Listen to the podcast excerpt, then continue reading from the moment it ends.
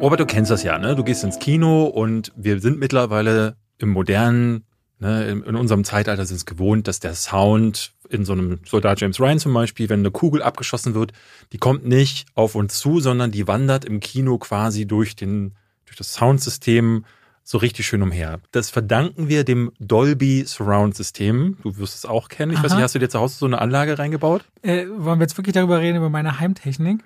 Nee, darüber Wird das redest hier eine da- da- zusätzliche, so viel Werbung, die ich dann auch Ja, noch ja, ja. Nee, man, du musst ja nicht gleich die, die Sachen erwähnen. Du sollst nur Ja oder Nein sagen. Ja, und dann reduziert, aber mit einer besseren Qualität. Ich bin wieder von Atmos weg auf Stereo mit Mhm. einer unglaublichen Qualität. So, kurze Antwort. Es gab in der Geschichte Hollywoods gab es einen Film und einen Hollywood-Star, dem wir das zu verdanken haben, weil ganz viele Studios haben damals gesagt so, ey, Sound ist nicht wichtig, das was wir brauchen ist immer bessere Qualität von ne, von den Bildern, von den Effekten und von den ja, von den äh, äh, was der was der Projektor so kann. Darf ich kurz was Dummes einwerfen? Ja. Ich denke immer so dumme Sachen. Du sagst, ein Mensch, dem haben wir alles zu verdanken. Mein Kopf bastelt immer gleich so den dümmsten Namen zusammen. Bitte sag. Dem Tony Surroundy. Und damit hat Robert erraten, wer es ist. Tony Surroundy. Ja, wir kennen ihn alle. Tut mir leid. Ah, Ja, ja, ja. Musste ich jetzt kurz sagen. Ja, okay. Also damit hat sich die Frage erübrigt, ob du weißt, welcher Star und welcher Film es ist. Tony Surroundy in its, its, its 360 Ja, aber degree. jetzt äh, dann rate doch mal. Was glaubst du? Was würdest du sagen? Welchem Film würdest du zuschreiben, dass er, oh dass er diese, diesen quasi diesen Ton, den wir heute haben, dieses Surround-System eingeführt hat? Wann ist denn das überhaupt entstanden? Ich würde sagen Ende der 90er Jahre erst. Nein? Nee, viel früher, viel früher. Okay, dann würde ich einem Stanley Kubrick das irgendwie zuschreiben. Okay. In sowas wie Odyssee im Weltall oder so. Oder wem würde ich das noch? Und Alfred Hitchcock vielleicht mit so Vögel, die so vorbei und dieses. Nee, auch Also, nicht. naja, also sagen wir so, beides ist nicht so verkehrt, denn Alfred Hitchcock war eine Pionierarbeit, was Soundarbeit anging, aber der hat noch kein Surround-System eingesetzt. Okay. Und Kubrick war auch jemand, der viel mit Tönen gespielt hat. Aber Surround haben wir tatsächlich zu verdanken Barbara Streisand. Barbara Streisand war diejenige, die hatte für ihren Film A Star is Born, ja, ich weiß nicht, du wirst ja sicherlich wissen, dass das der neue war das fünfte Remake. Das fünfte, ne? Mhm. Genau. Und ich glaube, das, was es zuletzt davor gab, war 1976 mit ihr und Chris Christopherson die Version. Und sie hatte relativ freie Hand bekommen vom Filmstudio. Und sie hat darauf bestanden, dass dieses neue System, das Dolby Surround System, eingesetzt wird bei ihrem Film, weil sie gesagt hat, sie möchte eine Qualität bei ihren Gesangsaufnahmen haben, die an ein Konzert äh, erinnern. Und damit war Star is Born der erste Film, in dem das so richtig eingesetzt wurde. Populär wurde es erst dann danach. Also ich glaube, der nächste Film, der dann damit gespielt hat, war Superman. Superman, der erste Teil mit Christopher Reeve, hat dann schon mit drei verschiedenen Soundquellen gespielt. Sprich, in Superman konntest du schon, wenn du im Kino gesessen hast, drei Direktionen haben, aus denen der Ton kam. Und richtig durch die Decke ging es dann bei Apocalypse Now. Und in Apocalypse Now haben die wirklich dann halt mit Helikoptern, die um dich herumfliegen. Also wenn du in einem guten Surround-System gesessen hast, dann war der Krieg quasi auf allen Ebenen. Dafür haben die dann halt auch den, den Ton-Oscar bekommen, aber zu verdanken haben wir das Barbara Streisand und ihrem Perfektionsdrang, weil sie gerne wollte, dass A Star is Born so klingt, als würde man in einem Konzertsaal stehen. Und damit herzlich willkommen bei Zwei wie Pech und Schwafel. Und Tony Surroundy. Und Tony Surroundy. mein Partner Tony Surroundy. Das, das sieht man, daran sieht man, dass du ein, dass du ein Filmexperte bist. Robert. Tony Surroundy. Du kennst halt alle Namen, die man so wissen muss. Ich finde, äh, da fiel mir gerade auf, weil du Apocalypse Now gesagt hast, dass diese, diese Francis Ford Coppola, das wäre wahrscheinlich ein eigenes kleines Sektion mal in einer Podcast-Folge darüber zu reden, über die katastrophale Produktion von Apocalypse Now. So, das ist ja, Ja. komplett teilweise neu gedreht, neu besetzt und dann dieser ganze Stress, den es dann mit, mit Herzinfarkte. es, es ist wirklich, das ist ein Leidensweg, diese, die, diese Produktion. Aber gut, das wäre dann mal an anderer Stelle ein Thema und das kann David dann wunderbar auf unserem Instagram-Account ja auch posten, wenn es mal dazu kommt. Stimmt. Er hat sich äh, sehr bemüht, fällt, fällt mir wirklich gerade ein. David schreibt sogar in der Wir-Form und tut so, als wäre ich beteiligt, aber nein, er füttert das gerade inhaltlich ganz Ja, du- ordentlich. Du hast es schon auf deinem Instagram-Account so angekündigt, so wie David macht das ganz äh, fleißig so. Und es ist ja unser Ding so. Also es ist natürlich schwierig bei Instagram, dass wir beide darauf zugreifen. Einer muss es also machen. Äh, und ich habe mich dazu entschieden. Aber eigentlich möchte ich schon so, dass das unser gemeinsames Projekt wird, wo wir dann auch den Leuten quasi was bieten. Also falls ihr da vorbeikommen wollt, wenn ihr nach zwei, also als Zahl ausgeschrieben, zwei wie Pech unterstrich Podcast, leider sehr krumm, aber alles andere war natürlich schon wieder vergeben sucht, dann findet ihr diesen Account. Oder ihr gebt einen Buchstaben ein auf Instagram und das, was dann automatisch aufploppen wird, wird dieser Account sein. Genau, das abonniert er dann einfach, egal was danach kommt. Auch wenn es Two Girls One Cup der äh, Instagram-Account ist, der offizielle, trotzdem einfach abonnieren. Nee, da könnt ihr, da posten wir so Sachen wie nochmal zusätzliche Informationen. Ich werde heute was posten, Robert, das wird dir nicht gefallen, mir aber auch nicht so. Ich möchte nämlich jede Woche die schönsten Fehler, die wir im Podcast machen, korrigieren. Also letzte Woche haben wir zum Beispiel als kleines Beispiel das ist ja so eine Reihe, wo ich gar nicht stattfinde. In das ist richtig, denn beim letzten Mal die zwei Fehler, die mir jetzt bereits aufgefallen sind, ich habe gestern mal durchgehört, sind Gina Carano, die ja bei der UFC war, was sie nie war. Also ich habe mal geschaut, die war, ist bei, zwar bei der UFC gesigned, hat aber nie im UFC Octagon gestanden.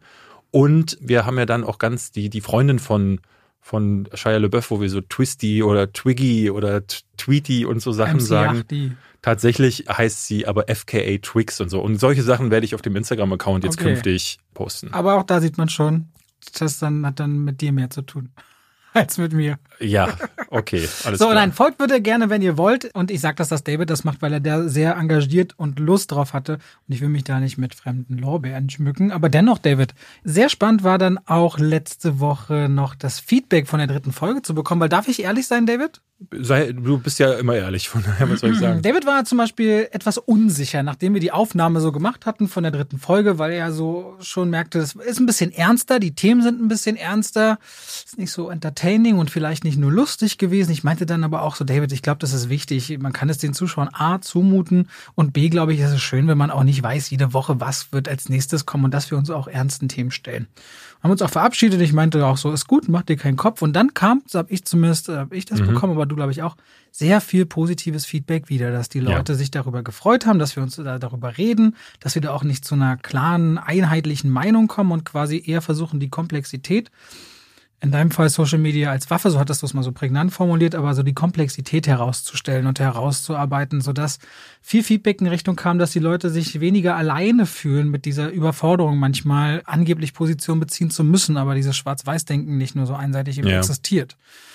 Und das war so ganz, das war so das wichtigste Feedback bezüglich dessen, wo, wo wir so ein bisschen zwei, drei Fragezeichen hatten. Ist das was, was die Leute anspricht? Ist das was, was die Leute vielleicht falsch verstehen könnten, was auch schnell funktioniert heutzutage so? Aber ich glaube, das hat ganz gut, ich will nicht sagen funktioniert, das ist ja kein Plan dahinter, aber es hat ganz gut die Leute so erreicht, wie wir es, glaube ich, auch gemeint haben. Ja, ich hatte, glaube ich, so ein bisschen die Bedenken, weil die Folge zwei war so eine, die äh, hatte so einen schönen Themenmix und war dadurch wie so ein bunter Strauß.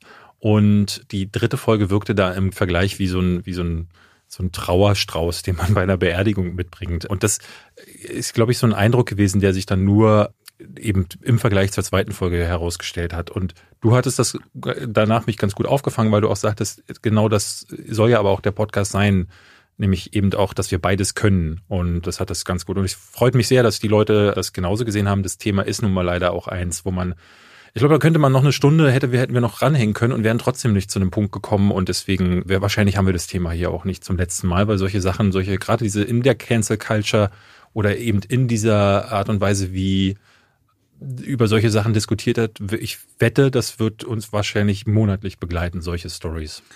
Dann habe ich noch ein paar Beileidsbekundungen bekommen letzte Woche. Was, wieso? Schlafparalyse. Ach, Die Kik. Leute haben wirklich recherchiert und waren so, oh mein Gott, das klingt ja schrecklich. Du hattest mir einen Kommentar weitergeleitet von jemandem, der sagte, er hat das auch und dachte immer, oh, was ist mit ihm und hatte da kein Wort dafür. Und er hat erst durch den Podcast jetzt erfahren, dass es sowas wie Schlafparalyse überhaupt gibt. Das ist auf jeden Fall spannend. Da habe ich einige Beileidskundungen erreicht. vielen, vielen Dank. Äh, war, ich, ich, ich schaffe das. Ich schaffe das. Robert schafft das, ja. So, heute müssen wir ehrlicherweise aber auch sagen, oder schönerweise, der Podcast, der läuft ganz gut so von Anfang an. Die Leute haben Lust, wir haben Lust. Also Ja. wir sehen uns jetzt die vierte Woche in Folge und äh, es ist noch erträglich. Ist erträglich, ja. Ich habe vorher was gegessen und es ist alles noch im Magen, obwohl ich David ins Gesicht gucke. Ja. Und ja, dementsprechend haben wir tatsächlich diese Folge sogar zwei Sponsoren. Ja. Der erste ist einer, den du am Wochenende, also wir haben beide was bekommen und du als alter Koch hast es schon mal ausprobiert, deswegen kannst du wahrscheinlich jetzt am ehesten Ich habe Samstag ne? und Sonntag direkt nämlich mal losgekocht und man muss immer dazu sagen, ich kenne David ja schon einige Jahre und er hat mir letztens erst wieder berichtet, dass er es nicht schafft, Pasta al dente zu kochen mhm. und dass andere danach nochmal Pasta kochen müssen, weil seine nicht essbar ist. Und einer unserer Partner dieser Folge ist nämlich Hello Fresh kennt bestimmt die eine Zuhörerin oder der andere Zuhörer, ist die größte Kochbox, die es so in Deutschland gibt. Kann man sich quasi zuschicken lassen. Man bekommt äh, verschiedenste Möglichkeiten. Entweder man ist Mischköstler oder auch vegetarisch. In meinem Fall ist es ja sogar vegan. Kann man sich orientieren, in welche Richtung, was für eine Kochbox will man, für wie viele Tage die Woche. Und dann kriegt man exakt alle Zutaten für zwei, drei oder vier Personen nach Hause geschickt. Und die braucht man auch alle auf und mit einer ganz klaren Anleitung. Also ich dachte beim Kochen wirklich, das kriegt David auch hin. Und vor allem das Schöne ist, ich glaube auch, du hättest gelernt, ach, so bereitet man Reis eigentlich zu. Und so kann ich Brokkoli dünsten in der Pfanne. Oh, so kriege ich da noch Knoblauchgeschmack rein. Also tatsächlich wirklich einfach. Ich habe schon sehr leckere Gerichte damit hergestellt. Und du hast schon alle probiert am Wochenende, ne? Die wir haben drei, zwei ich probiert. Das letzte kommt heute nach dem Podcast dran. Ah, okay. Und das wirklich einfache und praktische daran ist letztendlich, du bestellst das und bekommst es eben nach Hause. Du musst nicht einkaufen gehen. Gerade in der Pandemie, glaube ich, sind nicht wenige davon, äh, da sind froh, wenn sie sich nicht unter Leute begeben müssen. Und natürlich auch die, die, die, die Nahrungsmittel, die gehen nicht nochmal extra über den Transportweg in die Supermärkte, sondern kommen gleich zu dir, weswegen du dann natürlich wieder Einsparungen hast. Die bemühen sich auch beim Thema Verpackung. Klar, das ist bei kleinen Mengen, die man einpackt, auch immer so ein Thema. Und so im Podcast-Game habe ich gehört, gibt es nämlich Codes. Wir haben einen Code für euch, Leute. Wenn ihr Hello Fresh gerne gerne ausprobieren wollt und nicht nur in Deutschland, auch in Österreich und auch in der Schweiz, dann gibt es Schwafel 21. Schwafel 21 finde ich ja geil. Gibt es für euch und man kriegt 50 Euro Rabatt auf die ersten vier Boxen. 25 auf die erste, 15 auf die zweite und jeweils 5 Euro auf die dritte ja. und die vierte. In Österreich und Schweiz weicht das ab, aber nach oben. Da spart man sogar noch mehr. Stell dir vor, jemand ja. gibt jetzt irgendwo, äh, hat sich äh, verhört oder vertippt und gibt Schwefel 21 ein und bekommt dann Schwefelsäure von so einem Chemieunternehmen zugeschickt und denkt so, wow, das Essen wird, schmeckt heute so, äh, ich löse mich irgendwie auf, was ist komisch heute. Und du das lachst bei, wenn ich Tony Surroundy sage. Ja, ich habe heute auch mal einen schlechten Sinn. Aber nee, also äh, es ist tatsächlich, ich habe die Box auch auf, ich habe sie, anders als du, habe ich die Box erst aufgemacht. Du aber weißt, dass Lebensmittel aber auch verderbliche Waren sind. Nur, ja, aber das, sie kam, die, sind, die kommen ja sogar gekühlt das fand ich ja super krass ja. zum Beispiel. Also ähm, wenn es sogar was für mich ist und ich habe schon reingeguckt, was was äh, äh, ne, mh, hm, lecker Halloumi zum Beispiel liebe ich total. Wenn ihr da auch Bock drauf habt, Schwafel 21. 21. Und alles, was noch weiterführt an Links, findet ihr natürlich auch in den Show Notes. Und vielen Dank an HelloFresh. So, ich würde ja sagen, jetzt kommen wir zur allerersten Kategorie, die wir immer im Podcast haben, die immer auch so eine Überraschung füreinander ist, wobei wir letzte Woche ja schon gesagt haben, was hast du zuletzt gesehen? Wissen wir beide schon so ein bisschen? Ich habe noch so zwei Sachen, wo ich du dir könnte auch noch, hast. ich werde auch noch Sachen nennen. Also ich, ich bin, ich finde es gut, wenn ich eigentlich so wirklich alles erzähle, was ich an Film gesehen habe, aber nur sage, ich will nur über das und das reden. Mach. Weil ich finde es allein schon gut, wenn ich dir sage, ich habe letzte Woche Thor und Avengers gesehen. Weil dein Gesicht bestimmt so, warum machst du denn das? Ja, gut, also wenn wir, ja, klar, wir können natürlich auch über Filme reden, die wir noch gesehen nee, haben. Nee, will ich ja. darüber reden. Ich sag nur, mhm. weil, weil wir ja das Marvel Cinematic Universe zu Hause nachholen. Mhm. Aber worüber wir sicherlich reden werden, ist Wonder Woman 1984. Genau. Den habe ich gesehen. Ich habe Promising Young Woman gesehen. Auf den ich glaube, den gespannt. heben wir uns auf, bis du ihn auch gesehen hast. Mhm. Weil wir werden bestimmt Nomadland nachholen. Da hast du letzte Woche ja gesagt, im Podcast werden wir dann nächste Woche drüber reden, was ja jetzt soweit ist. Dann I Care a Lot. Das ist dieser mit, wie heißt sie nochmal aus? Äh, Rosamund Pike. Rosamund Pike, genau. Und ähm, äh, oh, Aus Game of Thrones. Game of Thrones, äh, jetzt, jetzt, wie. Ja, wie heißt der? Ich hasse es, warte, ich bin, ich krieg das hin. Auf jeden Fall meine ich Peter Dinklage. Peter Dinklage. Mhm. Und ist auch äh, Golden Globe nominiert, Rosamund Pike. Und das eine richtig bitterböse, coole Nummer, zwei Psychos, die mehr oder weniger aufeinandertreffen. Okay. Und auf Netflix auch, glaube ich, richtig gut reingestartet. Und zuletzt muss ich auch noch sagen, ich habe noch den Trailer von The Father gesehen, weil den finde ich, der sieht wahnsinnig toll aus. Also direkt einer meiner most anticipated Movies. Ja, viele glauben ja, dass, viele glauben ja, dass Anthony Hopkins für The Father auf jeden Fall Oscar nominiert werden würde. Ich glaube, er ist definitiv auch für den Golden Globe nominiert. Und dass das sein zweiter Oscar oder dritter, ich glaube, sein dritter Oscar also werden ich könnte. Ich glaube nicht, dass man Chadwick Boseman für Maraine's Black Bottom den Oscar. Er ist halt super stark. Also wir reden ja gleich noch, also wenn wir über Nomadland, das wäre mein Film, über den wir, den wir reden. Francis McDormand müssen wir natürlich besprechen. Aber lass uns doch bei dir anfangen. Also gibt es einen der, davon, den du, du ganz konkret noch äh, besprechen würdest, oder wollen wir nur über Wonder Woman sprechen? Nee, wir müssen über Nomadland und Wonder Woman sprechen natürlich. Und ansonsten, nee, würde ich vielleicht kurz einmal über The Father reden wollen, weil ich, du guckst ja auch die, ich habe den Trailer erst in der deutschen Version, da ist der Film für mich erst so, du ja. hast ihn schon auf Englisch vor Wochen oder Monaten gesehen. Ja. Ich finde, es ist die Geschichte eines Mannes, der schon ein bisschen betagter ist, gespielt von Anthony Hopkins und zunehmend unter Demenz leidet. Aber schon an einem Punkt ist, wo er auch seine eigene Tochter nicht mehr richtig erkennt, seinen Schwiegersohn nicht mehr erkennt. Die Tochter kümmert sich eigentlich auch immer um ihn. Er möchte das aber eigentlich gar nicht. Ist auch ein bisschen stur, tendenziell auch immer, wird immer aggressiver, glaubt, dass die eigene Tochter und, und, und der Schwiegersohn, die er gar nicht erkennt, ihm eigentlich nur die Eigentumswohnung unter dem Hintern wegziehen wollen und an sich reißen. Und die Tochter will aber umziehen. Und das bedarf einer neuen Pflegekraft, die natürlich diesen Mann versucht irgendwie äh, zu betreuen. Der hat aber schon viele vergrault. Mhm. Und wenn man sich den Trailer anguckt, da ist, ich glaube, dieses Thema Demenz ist ein so trauriges. Also wenn ich mir eines Tages überlege, eine meiner größten Ängste ist, glaube ich, wenn meine Frau mich eines Tages anguckt und sagt, wer sind Sie denn? Ich glaube, das ist richtig, ja, ich, ich, ich verstehe witzigerweise doch, dass man ja. darüber schmunzeln ja, kann. Ja, Aber ich glaube, dass das, das, der, das, das muss was ganz, ganz Schlimmes sein. Ich glaube, Genauso, weil das so ein schrecklicher Gedanke ist, kann man sich mit, nur mit Lachen manchmal behelfen bei solchen Sachen, weil es wirklich, das, es ist wie in einem Horrorfilm aufzuwachen und jemand sagt, wer bist du? Und du weißt dann, als Mensch weißt du ja gar, was macht, was macht man dann? Ich bin eigentlich auch nur einmal in meinem Leben auf einen Menschen mit wirklich großer Demenz getroffen. Das war meine eigene Urgroßoma, die glaube ich schon über 100 war fällt mir gerade ein mhm. tatsächlich, die mich dann alle fünf Minuten gefragt hat. Die meinte dann so, Robert, heute ist ja so schönes Wetter, wie warm ist denn das? Dann habe ich ihr gesagt, wie warm ist es? Und meinte sie, also der Himmel ist so hell, da müssen die Engel ja geputzt haben. Und das hat sie mir alle äh, fünf Minuten erzählt. Auf jeden Fall fühle ich mich dann mal, also der Trailer zu The Father hat unglaublich viel Kraft und ich bin so gespannt, den Film zu sehen. Und das könnte, Anthony Hopkins ist nur jemand, der hat viele große Leistungen in seinem Leben schauspielerisch abgeliefert, auch ein paar nicht so klasse Dinger, muss ich auch dazu sagen, aber das sieht aus wie eine seiner besten. Soll tatsächlich vielleicht sogar mit die beste sein, die er je abgeliefert hat, weil sie nochmal nuancierter ist, als auch zum Beispiel das, was er in äh, Schweigen der Lämmer gebracht hat. Und äh, ich weiß gar nicht mehr, wie der erste Film hieß, für den er den Oscar bekommen hat. Der mit Emma Thompson war das, glaube ich.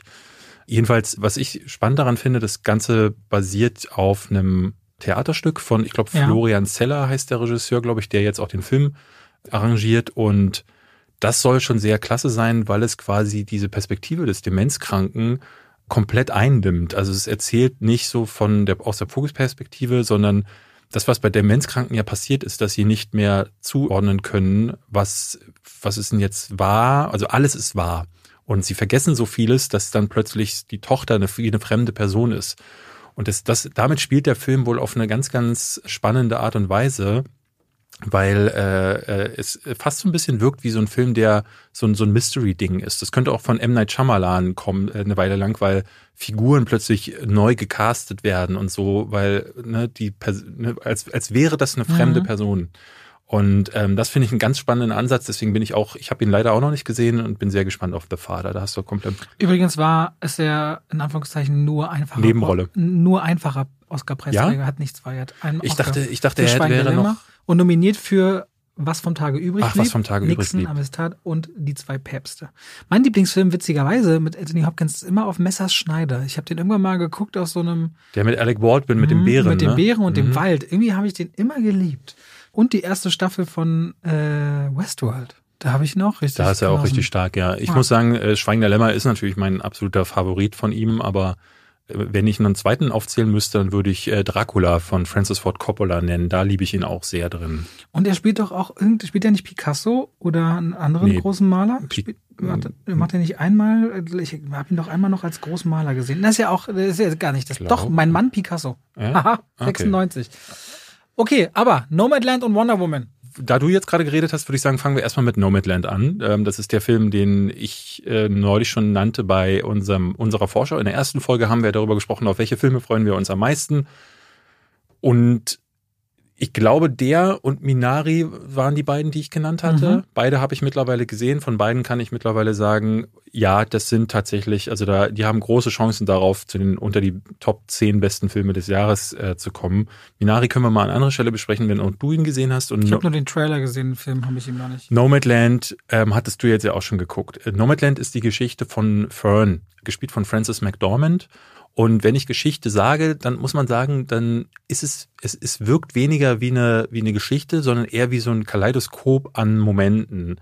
Es beginnt damit, dass Fern quasi ihr Hab und Gut verkauft, äh, ihr Mann stirbt und sie ist in einer sehr, sehr armen Gegend Amerikas groß geworden, wo es, ne, das hast du ganz viel in Amerika, das ist so, in so einem relativ großen Umkreis gibt es einen großen Arbeitgeber und wenn du für den nicht arbeitest, dann hast du fast keine Möglichkeit, äh, Arbeit zu finden. Und das, merk, das siehst du am Anfang, ihr Mann hat für diesen Arbeitgeber gearbeitet und sie struggelt quasi muss sich von Job zu Job äh, retten, verkauft dann ihr Haus und lebt in ihrem Van ein Nomadenleben.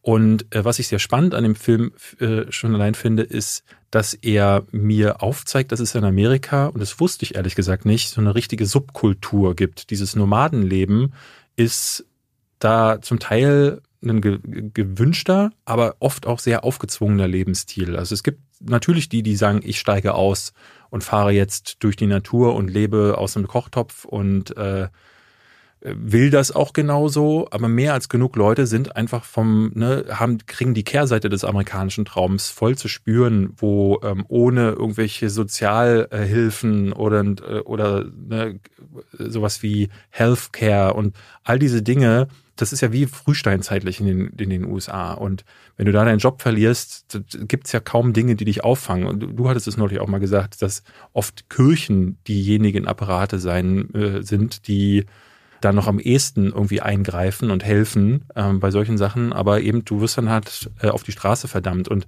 davon erzählt Nomadland und es erzählt quasi, es, die Kamera ist fast, es hat fast einen dokumentarischen Stil ähm, wie sie, wie Chloe Zoe, die Regisseurin, ähm, Frances McDormand folgt auf Begegnungen, auf ne, wie sie irgendwo am Rand auf Toilette geht, ne, an irgendeiner Straße, wie sich dann, wie sie irgendwie auf Parkplätzen parken will und von da vertrieben wird, weil das verboten ist oder Hilfe angeboten bekommt. Und das geht ungefähr zwei Stunden, ist dabei so gut wie nie langweilig. Das fand ich ganz erstaunlich, weil es ja wirklich keine große Geschichte erzählt, sondern eben nur dieses Leben. Und ich fand das insbesondere faszinierend, weil der Film so gegensätzlich ist. Also es ist auf der einen Seite eine, eine, eine Kritik am, an diesem, an dieser äh, an diese ne, Kapitalismuskritik und auch an dem amerikanischen Sozialgefüge, auch am amerikanischen Traum selbst. Aber es ist auch kein Film, der mit dem Finger die ganze Zeit darauf zeigt und sagt so, ich bin ein kritischer Film, ich, ich nehme dieses Sozialsystem jetzt mal auseinander, sondern eigentlich ist es ein sehr menschlicher Film. Also es geht viel um Begegnungen auf der Straße und es zeigt auch, dass ne, in dieser in diesem Nomadenleben auch Schönheit ist, ne? dass es Freiheit gibt und dann wiederum aber auch dieses Beengte in diesem, in diesem Van. Also diese ständigen Gegensätze fand ich ganz faszinierend an dem Film. Und dass das fast, ne, das ist, es wird nur gezeigt, es wird nicht groß kommentiert. Und dadurch ist das auch gar kein aufdringlicher Film, sondern sehr schön, sehr humanistisch. Die meisten Nebendarsteller sind echte Menschen, das merkt man auch an, weil äh, ich glaube, ich habe lange nicht mehr so naturalistische Dialoge gehört und Frances McDormand spielt krass. Also es ist, es ist, als wäre sie diese Person. Sie hat auch fünf oder sechs Monate lang im Van gelebt. Genau, die Regisseurin auch hatte ich hinterher gelesen. Und deswegen, also ganz, ganz fantastischer Film. Ich war ganz hin und weg. Ähm, mir war er vielleicht minimal zu lang und ich mochte den, den Score nicht von äh, Ludovico Einaudi der ist mir zu, ne, weil ich hatte im Internet viel gelesen, dass Leute sagen, das ist halt wieder so Misery Porn, wo es allen schlecht geht. Sehe ich eben so gar nicht, weil ich finde, der hat einen sehr, äh, einen sehr positiven Vibe auch, aber die Musik drückt es mir immer zu häufig in genau in diese Richtung. Da kann man den Eindruck noch am ehesten bekommen. Ich mochte die Musik tatsächlich, habe ich auch hervorgehoben, als ich darüber über den Film gesprochen habe, weil sie eben immer so diese Weiten und diese Möglichkeiten, das hat, es hat mal was Bedrückendes, da gebe ich dir recht, aber der Film insgesamt hat was so Herzliches, weil während diese Hauptfigur Fern beispielsweise eine Toilette putzt und ein Mann bittet, der gerade auf Toilette gehen will, dass geschlossen sei, weil sie putzt und er das einfach ignoriert und sich ans Pessoir stellt und diese Respektlosigkeit ihr ins Gesicht schlägt oder sie dann irgendwie noch Kotze von einem Klodeckel ein bisschen abwischt, mhm. Hast du im nächsten Moment, wenn untereinander diese Nomaden agieren, einen Zusammenhalt und eine Freundschaft und eine Hingabe untereinander, und auch so diese Aussagen, wir sagen nicht, wir sagen nicht Lebewohl, wir sagen, wir, man sieht sich, weil man sieht sich auch wieder. Man sieht sich am Ende und der so Straße. ganz, ja. ganz, ganz liebe Menschen. Also du glaubst eigentlich in dieser Schattenwirtschaft, wo die Leute nichts haben, geht's ihnen am schlechtesten. Aber menschlich, wenn du schon, wenn du dich auf Materielles nicht stützen musst, umso wärmer sind da wirklich diese Momente untereinander. Also der Film hat ganz, ganz viel auf das Wesentliche im Leben reduzierte Begegnungen. Ja. Und das macht den eigentlich zu einem richtig tollen, warmen Film. Frances McDormand, um es noch, um es noch einzuordnen, haben viele vielleicht gesehen, zuletzt als äh, Oscar-Preisträgerin in Three Billboards Outside Ebbing, Missouri als Hauptdarstellerin. Richtig ja. schönes Ding. Chloe Zoe auch krass. Die hatte vorher, glaube ich, zwei Filme schon gemacht mit The Rider und mit Songs My Brother Taught Me. Ich beide nicht gesehen oder darüber gehört. Wo ich sie schon, nicht, ja. Die sollen aber sehr ähnlich sein hat sie von auch der Art und schon Weise. viele Reisen genau. hinter sich. Also ihr ist diese Art Filme zu machen ähm, schon sehr nah. Interessant natürlich dann, dass sie den großen Marvel-Film Eternals macht. Den sie übrigens parallel gedreht hat. Ne? Das ist natürlich ein krasser Kontrast ja. in der eigenen Arbeit. Also das äh, nochmal rauszustellen, war mir auch nochmal wichtig. Ansonsten gehe ich bei all dem, was David gesagt hat, mit. Hast du sehr gut gemacht, David. Dankeschön, Robert. Ähm, jetzt kommen wir nämlich zu einem Film, den wir, ich habe deine Kritik schon gesehen, den wir beide scheiße fanden. Ich wahrscheinlich wieder ein bisschen schlechter als du, aber da können wir im Detail drüber reden. Also ich, äh, ich möchte mal abschließend sagen, ich bin mir jetzt gerade gar nicht sicher. Ich glaube, im April ist der Start von Nomadland geplant. Ob das, ob das passiert, hier. ist natürlich immer so eine Frage. Ich kann nur sagen, geht den gucken. Also der braucht ein bisschen Sitzfleisch, aber ich finde, fand ihn nie langweilig.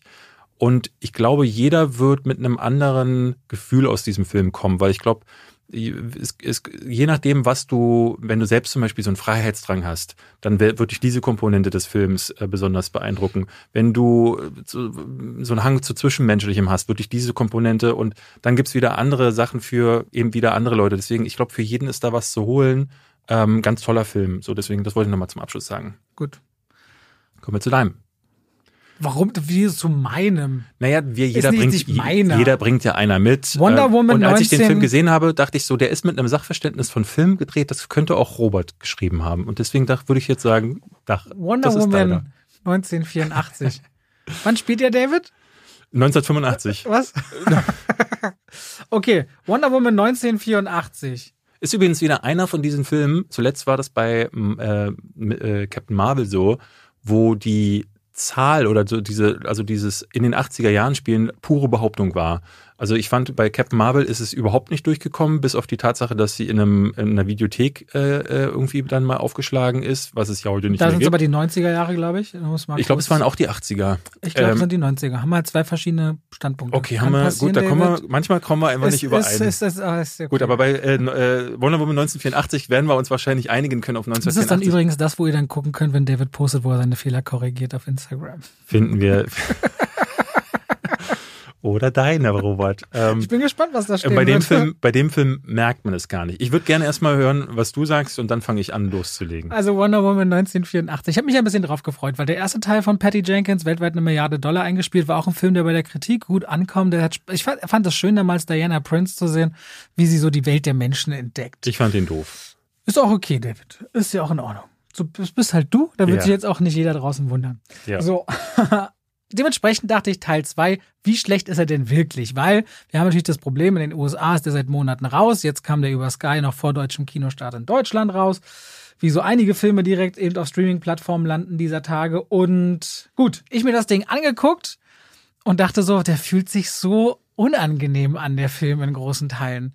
Der ist, also, ich versuche mal was, was Positives zu sagen.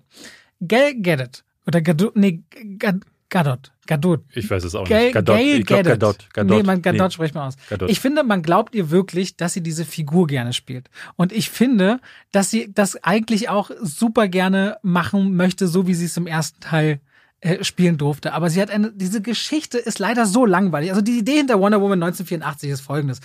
Diana Prince, 1984, arbeitet im Smithsonian Museum in Washington, D.C., hat eine Kollegin, die ebenfalls wissenschaftlich unterwegs ist, die ist immer so ein bisschen verhuscht und keiner sieht sie so. Dann auch so volles Klischee, strubbelige Haare, dicke Brille, immer so den Blick abwenden. Sie wäre aber gerne so selbstbewusst, also ihre Kollegin heißt Barbara. Und dann kommt ein Gegenstand ins Spiel, der kann Wünsche wahr werden lassen. Und das wiederum führt dazu, dass Wünsche, die wahr werden, manchmal auch große Gefahren be- bergen können und Wünsche auch oft ihren Preis haben. So das ist die Geschichte. Und auf dieser sehr dünnen Ebene von jemand fühlt sich nicht gesehen im Leben und möchte der größte, beste und mächtigste und tollste sein, basiert dieser Film. Von diesem Konflikt, den man wirklich sehr vielschichtig aufblättern könnte, bis hin zu einer Charakterstudie oder einem Drama. Ist ja nicht so, dass Filme wie Joker das nicht auch täten beispielsweise. Macht man eine ganz oberflächliche Ebene auf und lässt darauf einen Superheldenfilm spielen, dessen Effekte meistens mittelmäßig bis schlecht Ja, aussehen, ja, ja. dessen gesamtgrisseliger Look ist so wie, wir machen den 80s-Filter drüber, aber es hat alles nichts mit 80s zu tun. Gar nichts. Ich denke so die ganze Zeit so, hat keiner von den Stranger Things oder irgendwas gesehen, wie man die 80s aussehen lassen kann? Hat keiner bei dem bei Guardians of the Galaxy mal kurz reingeschaltet, als Star-Lord noch jung ist oder so? Und dieser Film sieht meistens langweilig aus. Er ist nur ganz kurz mal witzig, finde ich, wenn Steve Trevor, also Chris Pine auftaucht und so ein paar kleine Momente sind über, wie funktionieren Rolltreppen und sowas alles. Aber ansonsten ist eigentlich der wahre, in Anführungszeichen, Star, wenn es noch einen gibt, Pedro Pascal, der sich wirklich so reinhängt mit Overacting, dass ich da aber unterhaltungsmäßig noch dabei bin. Da bin ich dann noch dran, sage, okay, das ist wenigstens so eine klassische Idee von so einer Superhelden überzeichneten Figur, wo ich sage, da gehe ich noch mit. Ansonsten sind das leider zweieinhalb Stunden eines Films, der zwischen Teil 1 und Teil 2 aus meiner Sicht, anscheinend nicht aus Davids, den größten Absturz seit langem hingelegt hat in von der inhaltlichen Qualität. Definitiv. Also er ist definitiv nochmal deutlich schlechter als der erste. Den ersten fand ich mittelmäßig, also bis auf so einige äh, Sequenzen, wie zum Beispiel die, wo sie in den, in den, in den äh, Gräben im Ersten Weltkrieg herumeiert, das fand ich ganz krass. Den Rest fand ich hm, so ein bisschen mittel, auch ihre Figur. Ich bin, bin zum Beispiel anderer Meinung. Ich finde, Gal Gadot kann gar nicht schauspielen. Äh, man merkt es in diesem Film insbesondere an den Szenen, weil sie diesmal auch Tragik vermitteln muss. Sie muss in einer Szene traurig sein. Ich habe, glaube ich, das, das habe ich zuletzt in, in der Snickers-Werbung gesehen, wo jemand traurig spielen sollte und das war ungefähr qualitativ dasselbe. Wir reden von der gleichen Szene, glaube ich, ne? Ja, also wirklich. Du meinst die am gegen Ende dann, ne? Wo äh, dieser erneute Schicksalsschlag kommt und sie dann ähm, eine ihrer. Tina und ich fanden die Szene gut. Ja, okay. Also, Also das, fand Film- ich, das fand ich tatsächlich noch eine der stärkeren Momente im Film. Ich fand den weiten Teilen belanglos, aber den Moment fand ich nicht schlecht. Ja, doch. Den gucken wir zusammen nochmal an. Da, da, Moment. sie hat, sie hat auch äh, in dem Moment ähm, ist, ist ja das Geile.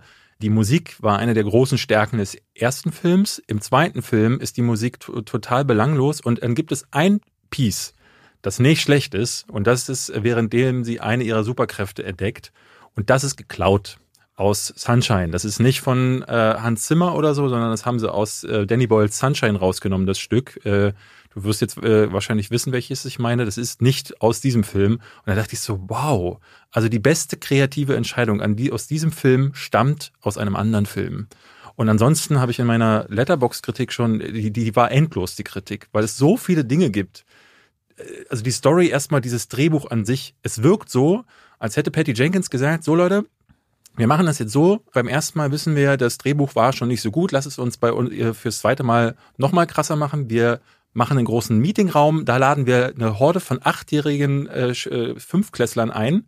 Dazu noch ein paar Schimpansen. das sind aber sehr intelligente Schüler, wenn ja. die mit acht in der fünften Klasse sind. Äh, dazu noch ein paar, paar Schimpansen und alle dürfen was reinrufen. Und egal, was sie reinrufen, kommt dann in den Film. Und dann sagt der eine kleine, der Kai Kevin aus der hinteren Ei, ich will, dass ein Stein drin ist, der Wünsche wahr macht. Und dann sagt da hinten der, äh, der kleine äh, Peter und Thorsten sagen, also, aber da muss auch noch ein Jet drin sein, der unsichtbar ist. Ja, und dann, dann sind sie plötzlich in Ägypten. Genau, und dann ist da eine große Mauer. Aber dann sind sie gleich wieder weg, weil äh, dann ist plötzlich ihr Freund wieder da, aber das merkt man gar nicht, weiß, weiß gar nicht warum, weil die, die, der ist nämlich in dem Körper von jemand anderen, aber er ich sieht würde dann gerne anders sehen, aus. wenn du so ein Puppentheater für Kinder Ja. aufführst. Und super. also so stelle ich mir das vor. Und Pat, Patty Jenkins stand da und hat mitgeschrieben und hat dann gesagt, so Leute, wir haben unser Drehbuch, lass mal Wonder Woman, egal, 1984, warum es da auch immer spielt, es macht, gibt ja gar keinen Grund, warum es da spielen müsste. Der einzige Grund ist ja, dass Justice League in der Neuzeit spielte und sie alles, was in Wonder Woman quasi ihre Geschichte war, muss jetzt vorher stattfinden, was auch totaler, äh, total absurder Grund ist. Und es, also diese, das, das, das, dieses Drehbuch, diese Geschichte, diese springt hin und her und am Ende ist dann, ne, das Ende ist so ein Irrsinn, weil plötzlich, was diese Wünsche werden übers, übers Fernsehen übertragen und dann am Ende, ich brauche, ich spoilere nicht, natürlich gewinnt das Gute, aber es gewinnt wie bei den Glücksbärchis, weil es die Kraft der Liebe alle Menschen überzeugt. Es ist wirklich irre, was, äh, was da das Drehbuch einem auftischt und es gibt gleich am Anfang diese Szene mit dem, du hast gerade gesagt, sie arbeitet im Smithsonian. Und es ist so witzig, da gibt es so einen schönen Dialog, den ich in meiner Kritik auch erwähnt habe, weil da kommt dann die, erst denkst du, ne, die hat von Kirsten Wick gespielt, ich weiß gar nicht mehr, wie sie hieß, Barbara, glaube Barbara, ich. Barbara. und sollte ursprünglich Emma Stone spielen. Genau, und die ist einer der Bösewichte im Film. Und äh, sie trifft auf Wonder Woman und dann sagt, äh, entziffern die beiden irgendeine Tafel und dann sagt die eine so, oh, du kannst Latein? Und dann sagt sie, ja, haha, sagt sie dann so, ja, ist so ein Hobby von mir. Und beide, beide schmunzeln. Und ich dachte so, ey, das sind beides Archäologen. Äh, Latein ist, äh, ist im Studiengang für, Late, äh, ist für Archäologie ist das einer der Grundpfeiler. Du musst es lernen, damit du damit klarkommst. Und da ja, ist ein Hobby. Kannst du das bitte auch nochmal recherchieren für deinen äh, Korrekturpost? Habe ich, habe ich. Ja, hast du. Habe ich. Okay, gut. Ist tatsächlich, ist tatsächlich eine der Grundlagen. Du musst Latein äh, äh, entziffern können. Natürlich, wenn du da irgendwelche alten altertümlichen Sprachen wie Aramäisch mit denen jonglieren musst, dann solltest du doch wohl das äh, eine der Ursprachen, nämlich Latein, irgendwie drauf haben. Also völlig absurd, dass dieser Dialog da hineingefunden hat. Und ungefähr in dieser Qualität bewegt sich das. Wie du schon sagtest, die Effekte sind Müll. Ich finde, die Actionsequenzen sind plötzlich völlig zerschnitten. Im ersten Teil hattest du ja noch klarere Szenen, zum Beispiel diese Kriegssequenz. Äh, Chris Pine zum Beispiel ist völlig ersetzbar. Ja. Ist wirklich nur so ein Handlanger und du glaubst auch null die Liebe. Das ist also da, Ja. da, da, da, das, das, also das knistert zwischen denen wie bei dir und mir. So da tut es knistern. Wirklich. Schön, schön, das mag ich.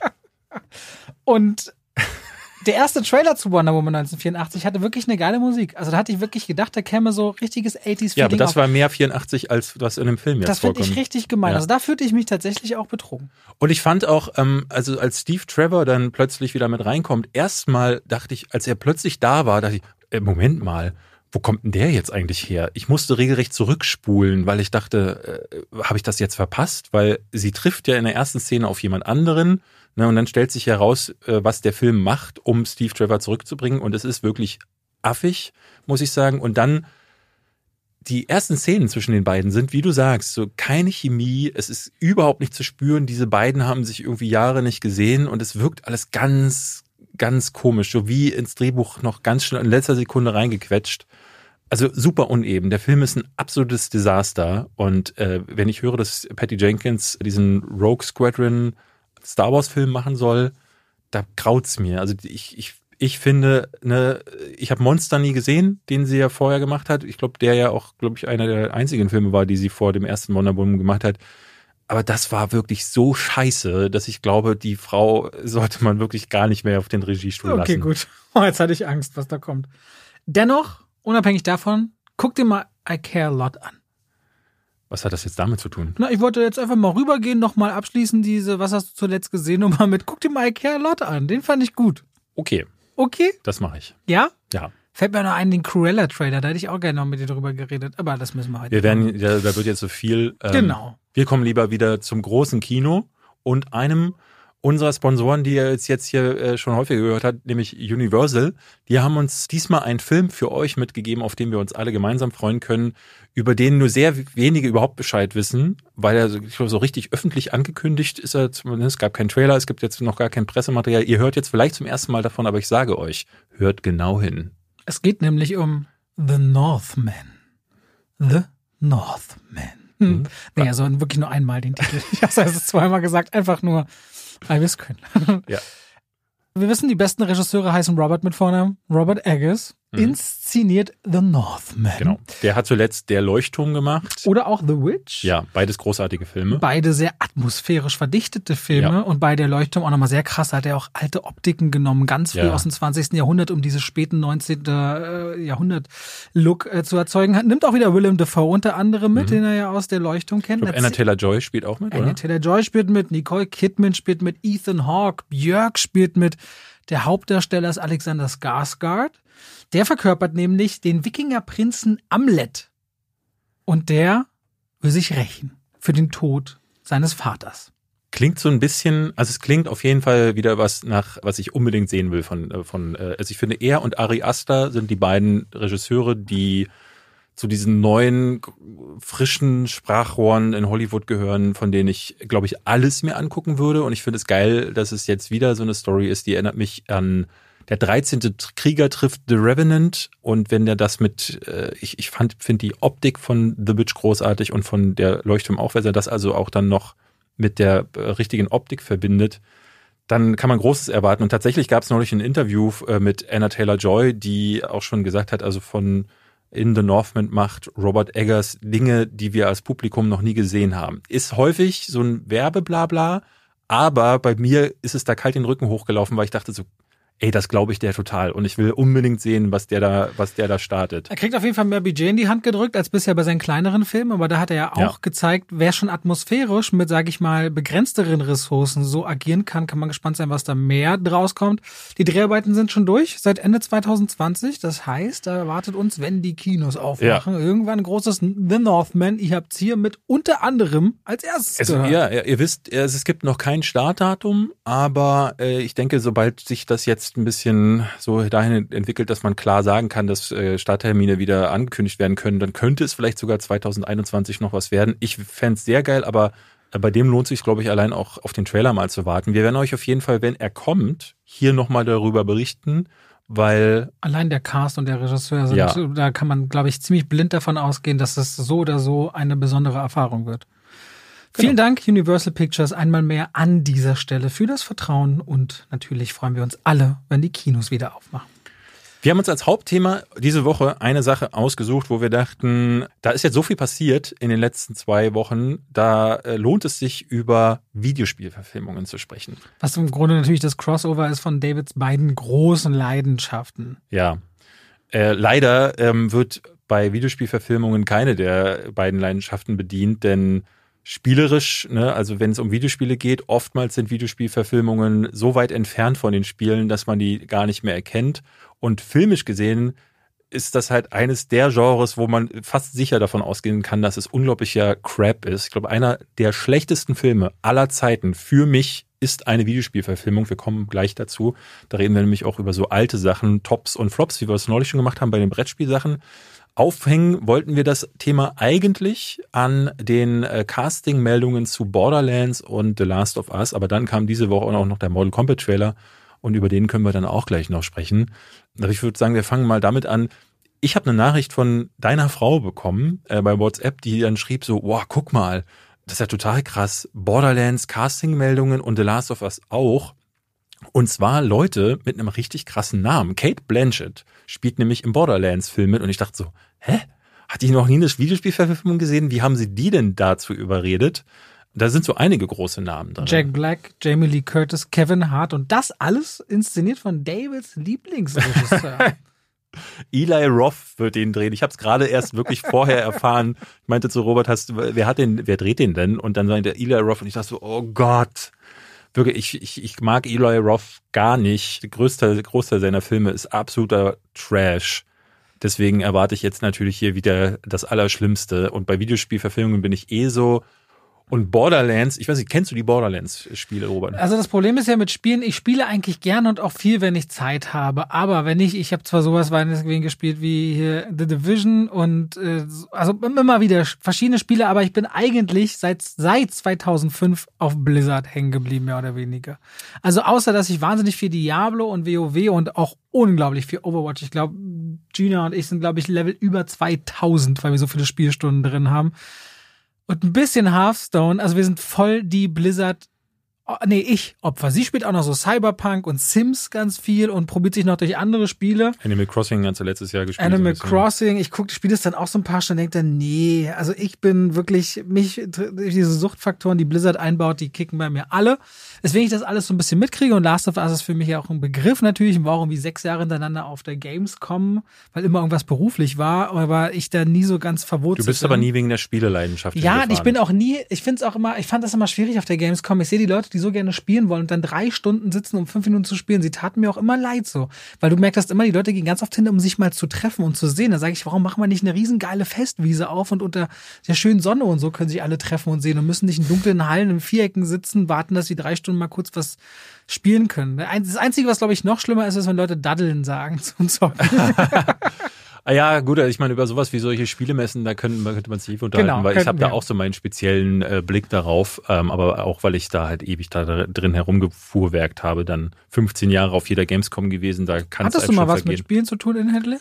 Nee, Nee. Okay, gut. Aber ich meine, du kannst ja dann halt mehr über die, die, die filmische Komponente äh, erzählen. Bei Borderlands, ich, ich fasse es kurz zusammen, Ja. Borderlands ist ein Shooter, wo du halt äh, von A nach B Also rennst. doch, Borderlands habe ich auch mal gespielt, aber Ja. sowas wie drei Stunden Spielzeit, das ist dann nicht Ja. Spielen. Ich habe mir das angucken und gedacht, nee. Und normalerweise würde ich jetzt sagen so, hm, ist das ein gutes, ne, also ich erinnere mich an Far Cry von Uwe Boll, ähm, wo sie auch gedacht haben, ey, geile Idee, sich daraus mal eine Geschichte zu machen. Mittlerweile sind diese Spiele ja selber so filmisch zum Teil geworden, Mhm. dass man sagen muss, so ein neues Assassin's Creed oder auch Far Cry 5 sind äh, so gut gemacht äh, von der Erzählung her, dass das oftmals besser ist als die Filme, die sie, die daraus entstehen würden. Borderlands ist aber speziell, weil so Charaktere wie dieser kleine Roboter Claptrap zum Beispiel, aber auch der Bösewicht Handsome Jack, der, ich habe nicht geguckt, wen diese Figuren spielen sollen, aber wenn es wäre eine clevere Entscheidung zu sagen, wir nehmen diese Leute rein, weil dann wird das auf jeden Fall eine sehr lustige Nummer. Und allein, dass sie sagen, wir nehmen Kevin Hart ähm, als eine der Figuren, die den, die, die, die irgendeine Figur spielen sollen, zeigt ja, dass es in eine Komödienrichtung gehen wird. Da glaube ich, das kann was werden. Ich frage mich dann immer, warum muss es auf einer Spieler-IP basieren, weil die oftmals nicht so viel Fleisch haben. Bei The Last of Us zum Beispiel, da wurde jetzt bekannt, dass Pedro Pascal, den wir gerade schon genannt haben, Mhm. der soll die Hauptrolle spielen, den Joel. Und ich glaube, seine Kollegin aus Game of Thrones, die die, die kleine Joanna Mormont oder Hast wie sie. mir jetzt gesagt, dann hätte ich den Namen, ich habe den Namen gerade nicht mehr. Also beide kennen sich aus Game of Ja. Thrones. Also jetzt ist das richtig. Genau, die beiden Hauptfiguren in The Last of Us geht es zumindest im ersten Teil um zwei Figuren, die während einer äh, ja, Postapokalypse, die überrannt ist von, so ein Virus ist ausgebrochen, die Menschen haben sich verwandelt in äh, furchtbare Monstrositäten und Joel und Ellie müssen durch diese Welt durchkommen. Und der vor, also der erste Teil ist ein Paradebeispiel für äh, Atmosphäre, für ähm, Videospielinszenierung und wie du halt mit so einer Welt und auch Figuren, also was macht das auch mit Figuren? Das, da geht's viel darum. Was macht das aus Menschen? Also dass gerade, dass die Gewalt zwischen den Menschen noch das größte Problem ist, das ist ja auch was, was The Walking Dead viel erkundet hat, dieses Thema. Und das könnte spannend werden. Da bin ich interessiert. Nur leider wird es halt oftmals, ne, wird das auf in den Film gepfropft, der dann diese grundlegenden Themen irgendwie streift, aber nicht weiß, damit umzugehen. Man sieht es dann immer wieder bei so Tomb Raider zum Beispiel. Schon der mit Angelina Jolie war ja nicht so schlecht und auch das Remake jetzt mit, wie, hieß sie Alicia gleich? Alicia. Vikander war auch nicht, war auch nicht scheiße, aber er war so bla, dass man sich wahrscheinlich nicht mal mehr richtig erinnert, was war die, was war die Handlung. Wirst du wahrscheinlich auch nicht mehr zusammenbekommen, was die Handlung Ich weiß noch, sie springt aus so einem Flugzeug von A nach B. Geil. Und, ähm, Macht sie im Videospiel übrigens auch. Und genauso wird das, so, Ähm, genauso läuft das während dann- des Pitches ab, dass die- jemand sagt, ey, sie muss sie, auf sie jeden überwindet Fall. irgendwelche Fallen, das weiß ich noch. und sie schießt Pfeile. Ja, genau. Und die, keiner weiß jetzt, redet er über das Spiel oder über den Film. Und Das, Problem irgendwie- ist, glaube ich, einfach dieser Kompromiss. Dieser Kompromiss, der auf der einen Seite willst du eine gute Spielererfahrung erzeugen. Also ein Spieler steuert Inhalte und kann auch noch bestimmte Wege, die vielleicht nicht vorgegeben sind, beschreiten. Und da muss es Belohnungsmechanismen in bestimmten Regelmäßigkeiten geben, damit du am Ball bleibst und spielen Mhm. willst. Ein Film und die Struktur eines Plots will eigentlich eine Heldenreise im Grunde ja begehen. Gerade wenn du so ein großes Publikum an, also je größer der Film und das Publikum, an das er sich richtet, umso klassischer wird meist die Heldenreise, damit sich die meisten identifizieren können damit. So, aber das widerstrebt so ein bisschen diesem Lootbox-Gedanken. Hier eine Waffe und da eine Ausrüstung und da ein Level-Up. So fühlt sich das ja dann nicht an. Und dann musst du dann wahrscheinlich einen Kompromiss finden, um trotzdem die Community hinter dem Spiel zu aktivieren und gleichzeitig aber auch filmisch die Leute dazu zu motivieren, ins Kino zu gehen. Und das endet halt meist in so einem mittleren Desaster. Ja, weil sie oftmals die Essenz des Spiels gar nicht verstehen. Ich meine, bei Tomb Raider haben sie es ja jetzt versucht. Da haben sie halt äh, nicht verstanden, dass Tomb Raider nicht bekannt geworden ist, weil die Geschichte so großartig war, sondern weil die Figur zur Ikone wurde. Aber auch, das hatte eher ein bisschen was mit einem em- emanzipatorischen Gedanken zu tun und der dem Zeitgeist in den 90ern. Ne, man erinnert sich, dass äh, äh, Lara Croft halt durch Musikvideos von den Ärzten durchgesprungen ist, auf Magazincovern war und ihre Brüste im Laufe der Zeit immer kleiner wurden, weil man gesagt hat, so, naja, damals war sie noch Sexsymbol, mittlerweile ähm, ist sowas ist sowas unnötig geworden, weshalb auch eine Alicia Vikander heute äh, sie spielt. Aber man merkt ganz deutlich, wenn du diese interaktive Komponente von Videospielen eliminierst und dann halt auf die Geschichte versuchst, das Ganze basieren zu lassen, da merkst du halt, dass Tomb Raider einfach gar kein Fleisch Ey, dran du, ich hat. spiele World of Warcraft seit Release 2005, glaube ich. Und dann jedes Add-on und auch immer mal wieder mehr und mal weniger. Ich bin all die Jahre dabei. Ich weiß aber bis heute nicht, was das Problem von Allianz und Horde untereinander Ja, ist. Ich ja. habe einfach mal irgendwann gesagt, Das blau ist, meine, blau ist meine Farbe. Ja. Und ich bin seit 20 Jahren dabei. Hab alle, hab so drei, vier Charaktere immer auf Max-Level und grinde so ein bisschen an den Features lang. Aber was deren Problem ist und ob gerade der König tot ist oder der Prinz weg oder wer gerade wessen Baum weggemacht hat und deswegen ein Reich aufgegangen Ja. ist, habe ich alles Du siehst, ja, verfolgt. du siehst ja an Klassikern wie Sonic oder an, an Mario, dass es keine Geschichte braucht. Ne? Da war die Prinzessin die entführte, Punkt. Das war die Geschichte von Mario und trotzdem sind es Spielspaßlegenden. Deswegen, diese beiden Medien funktionieren anders und deswegen, glaube ich, scheitert es schon allein an dem Anspruch, beides verknüpfen zu wollen. Nehmen wir mal jetzt als Beispiel den Mortal Kombat Film zum Beispiel. Den, den, Trailer hast du. den 90ern oder geht um den neuen wir können ja Trailer? über beide reden, Ja. aber den, den neuen Trailer wirst du ja gesehen haben. Ja. Bist du mit der Mortal Kombat-Reihe in irgendeiner Form, kennst du dich aus? Also, ich sag mal so, ich habe das erste Mal Mortal Kombat gesehen, ungefähr mit sechs an der Arcade-Machine in Spanien Urlaub Mhm. und dachte, was passiert denn hier?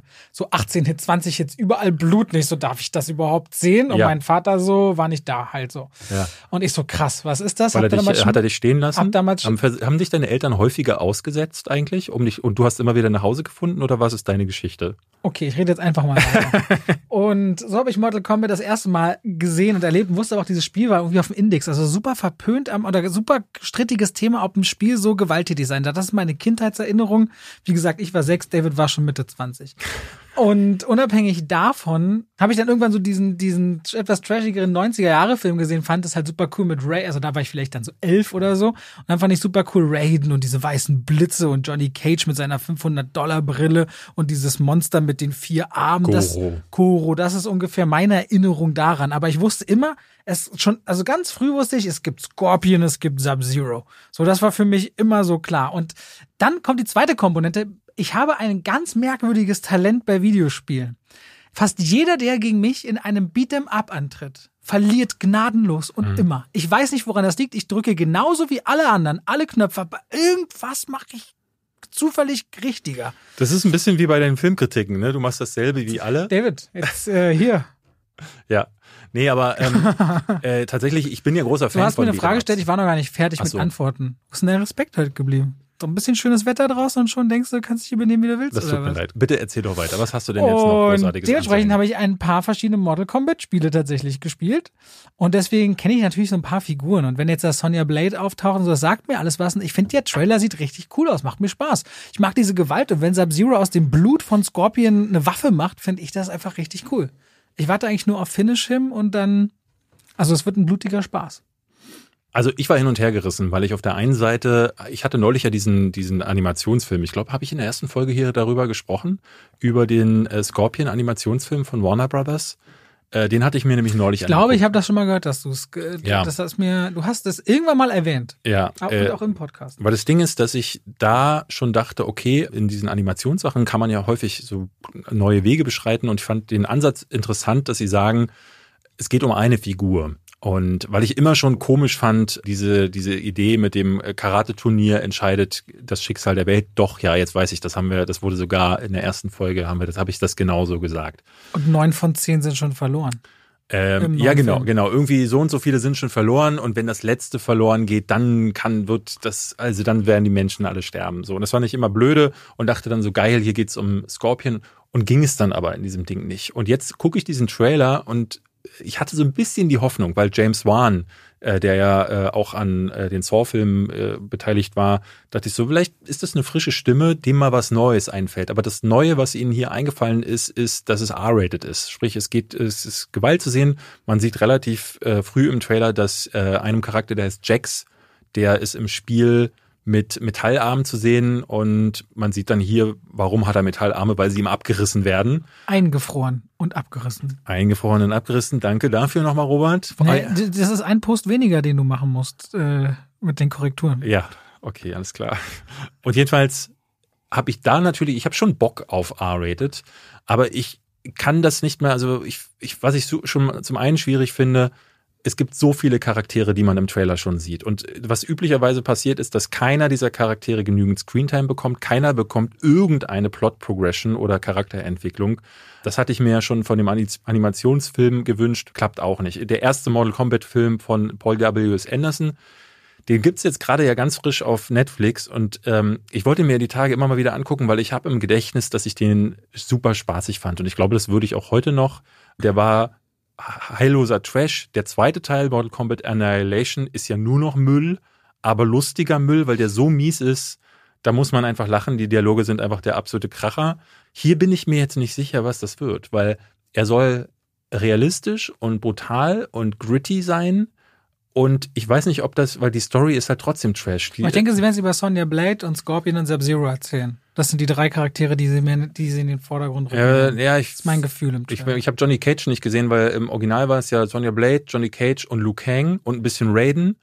Und ich habe schon wieder Sorge, es gibt ja immer dieses Triumvirat aus Charakteren, an denen wird's dann halt entlang erzählt, aber erzählt wird ja eigentlich nicht, sondern jetzt ein Kampf. Dann kommt noch mal einer reingesprungen, mit dem wird sich dann geboxt und am Ende wird dann das, die große Katastrophe abgewiegelt und zwischendrin darf man ein bisschen Blut sehen. Hat denn das Spiel äh, große Hintergrundgeschichten zu Figuren in V-Sub-Zero oder kann der Film jetzt quasi so eine Art ja. Kindheit erschaffen? Es gibt, es gibt zu all den Charakteren Hintergrund. Also ich meine, die Spielreihe ist ja jetzt, geht zurück bis ins Jahr 1992. Teil, Teil 11 ist der aktuelle, glaube ich. Und das ist nur die Hauptreihe. Also es gibt ja noch kleine Spin-offs und so. Witzig wäre, wenn im Film die Figuren rauskommen, die du im Spiel freispielen kannst. Auf einmal ist dann der Terminator und Pennywise und so da. Wär, und der Joker. Ja, Pennywise gibt's im Spiel nicht, aber ähm, Doch, im neuen Spiel kann man doch S freispielen, oder? Nee. Kann man. Nicht, dass ich wüsste. So, ich google jetzt die Mortal google Kombat das mal nach. Aber da ist es ja zum Beispiel so, diese neuen, äh, diese neuen Spiele haben haben ja alle einen Story-Modus und in diesem Story-Modus äh, wird halt genau das schon gemacht. Also die, die sind, die Story-Modi sind auch alle Trash, aber sie erzählen zum Teil mehr Geschichte, als es dieser Film jetzt jemals tun wird. Aber ja, also, und ich glaube, das ist das Problem an Videospielverfilmungen häufig, dass sie irgendwie die Leute abholen müssen, die noch nie was von Mortal Kombat gehört haben, irgendwie die Leute abholen müssen, die jeden Mortal Kombat Film gesehen haben und alle Spiele gespielt haben und gleichzeitig noch irgendwie einen kohärenten Film zusammenbekommen müssen und gleichzeitig irgendwie diese ganzen spielerischen Verweise reinbekommen müssen. Ich habe letztes Jahr eine Kritik geschrieben zu einem der schlechtesten Filme des Jahres war äh, Doom, ich glaube auch wieder Annihilation oder so hieß der die heißen immer so Retribution ja, oder Re oh, Re Revelation. Schlimm. Also das, das R-Wort wird da misshandelt bis zum Get-No. Also Extinction ist auch immer noch so ein super ja, Wort. Ja, ja, ja. Ähm. Resident Evil Extinction gibt's ja auch. Und dieser Doom-Film, das ist halt irgendeine C- oder Z-Produktion gewesen von dem Typen, der Soccer Dog The Movie gedreht hat, wo ein Hund Fußball spielen lernt. Und das ist eine unfassbare Gurke gewesen, wo sie ein Set hatten und dieses Set, du siehst halt so, es gibt so einen Gang und da laufen die immer wieder durch, aber in anderen Perspektiven, damit nicht auffällt, dass es immer das gleiche Set ist, es fällt aber trotzdem auf. Und das ist äh, ein riesiges Schmierentheater und immer mal wieder, alle zehn Minuten, finden sie dann so eine rote Schlüsselkarte, damit da die Spieler sehen, okay, ah, hier geht's ja immer noch um mein Lieblingsspiel. Also so, dann ist immer so, einfach so random liegt so ein Gegenstand aus dem Videospiel da und da merkst du halt, so wie ein Drehbuchautor, richtig nach Wegen gesucht hat, irgendwie das zu verknüpfen. Aber da stellt sich doch die Frage, welche ist denn jetzt deine Lieblingsvideospielverfilmung? Äh, es gibt leider, also es, ich glaube, in diesen Listen der besten Videospielverfilmungen, das, das besteht so aus maximal drei Filmen, weil äh, hinter denen wird's ganz schnell schon ganz schön scheiße. Ich würde immer Silent Hill nennen echt, weil ich finde den atmosphärisch, ich fand den immer richtig cool. Ja. Hätte ich jetzt nicht gedacht. Ich dachte, oh, hätte ich mal zuerst gesagt. Hätte gesagt, mit Silent Hill lachst du mich aus. Nee, ich finde, also der ist der einzige, den alle nennen. Und Meisterdetektiv Pikachu, finde ich, sieht tatsächlich teilweise richtig gut aus. Also ich bin ja, ich kann mit Pikachu und äh, Pokémon gar nichts anfangen, aber ich saß trotzdem im Kino und dachte, hey, das packt mich irgendwie und es hat, äh, hat eine Spaßkomponente. Bei eigentlich fast allem, was ich damit jetzt, also was hier nicht genannt ist, also ne, Pikachu und Silent Hill, der Rest ist komplett entweder. Selbst Rampage? ich wusste da, nicht mal, dass es einen Tekken-Film gab, muss ich mal ehrlich wusstest sagen. Wusstest du nicht? Es gibt nee. zwei Tekken-Filme. Okay. Ich habe den Tekken-Film neulich erst geguckt. Also es gibt auch einen Dead or Alive-Film, es gibt einen Street Fighter-Film mit. Der Street, äh, den mochte ich sogar mit Jean-Claude Van Damme. Ja, aber den kann man sich wirklich auch nur angucken. Ähm, das ist Trash. Das 90er Jahre ja, Trash. Aber ich das, das hat für mich voll gepasst. Da war ich genauso, weiß ich nicht, 10, 10. Ja. Da fand ich das super Ist cool. der letzte ist tatsächlich sind die Animation, Animationsfilme von Street Fighter gar nicht mal so übel. Und viel ist es auch so, es gibt relativ viele Filme, die in dieser Animationsecke, äh, die sind gar nicht schlecht. Kann man, kann man durchaus immer mal wieder empfehlen. Aber so die Real-Life-Filme, also alles, was Uwe Boll gemacht hat, ähm, aber selbst so große Produktionen wie Prince of Persia zum Beispiel mit Jake Gyllenhaal, das sollte das Ding werden. Es funktioniert einfach nicht. Tomb Raider Reboot, es funktioniert einfach nicht. Sonic, weiß ich nicht, warum die Leute das so äh, angenommen haben, fand, fand ich grauenerregend äh, letztes Jahr auch wieder. Es gab einen Gag und der war geklaut. Der Rest hat, also das war auch, äh, da hatten sie diesen Quicksilver-Gag aus ähm, X-Men einfach gestohlen. Und der Rest war absoluter Schrott. Und jetzt kommt auch noch ein zweiter Teil von raus. Also es gibt nicht eine Spieleverfilmung abseits von Silent Hill und Pikachu, die mir einfallen würde. Damit. Nee, nee, also nicht damit, sondern vielleicht kann, äh, vielleicht fällt, wir können ja nochmal durchgehen. Vielleicht äh, hast du nicht noch irgendein, was findest du, wie fandest du zum Beispiel den Warcraft-Film? Du bist ja ein Wo- World of Warcraft-Spieler. Das ging ja um eine Geschichte dahinter und ich kannte die Figuren alle nicht. Also du hast die, du hast die echte Strategiespiele nie gespielt, ne? Die auf denen World mich of Warcraft interessiert die. Geschichte, mich interessiert das nicht. Ich will spielen, ich will leveln, ich will Questen, Items kriegen, beim PvP ein paar vermöbeln, Ehre sammeln, bessere Rüstung kriegen und ich will, dass die Animationen gut aussehen. Also ich bin jemand, der Magier manchmal spielt, einfach nur, weil es cool ist, so Feuerkugeln zu schießen, statt die ganze Zeit nur millimäßig mit dem Paladin davor zu stehen und mit dem zwei, äh, mit dem Zweierhandhammer auf jemanden drauf zu boxen. Jetzt erklärt sich bei du bist mir ja auch, auch ein warum ewiger du, Hexenmeister. Du bist ja, du kannst ja auch nichts außer Hexenmeister. Nee. Ja. Aber mir, jetzt erklärt sich bei mir auch, warum du sowas wie Avengers und so immer so durchfeierst, weil ich, ich will, dass einfach Blitze schießen und dann muss jemand mit, mit einem großen Stein erschossen werden. Äh, mir ist egal, was die Leute für Gesetze sagen. Gut. Ja, das erklärt natürlich auch, warum ich äh, Nomadland gut finde. Ja, ich fand, äh, also wenn, wenn wir über solche Der Uncharted Tom Holland-Film. Hm? Da sind, glaube ich, auch noch viele gespannt. Nur mal du erwähnt, dass das auch kommt, weil das ist auch noch eine große Nummer, die jetzt ganz unerwähnt blieb. Ja, ja. Ja, der schon ein Screening hatte hier in Berlin. ja? Er selbst war, soweit ich weiß, hier, um schon mal den Film zu gucken. Aber ich weiß nicht, wie intern diese Info ist. Ich weiß ich halt- nicht weiter. Ich, ich weiß ehrlich gesagt überhaupt nicht, was ich davon halten es soll. ein Mega Man-Film von Netflix. äh, aber ein Animationsfilm. Capcom?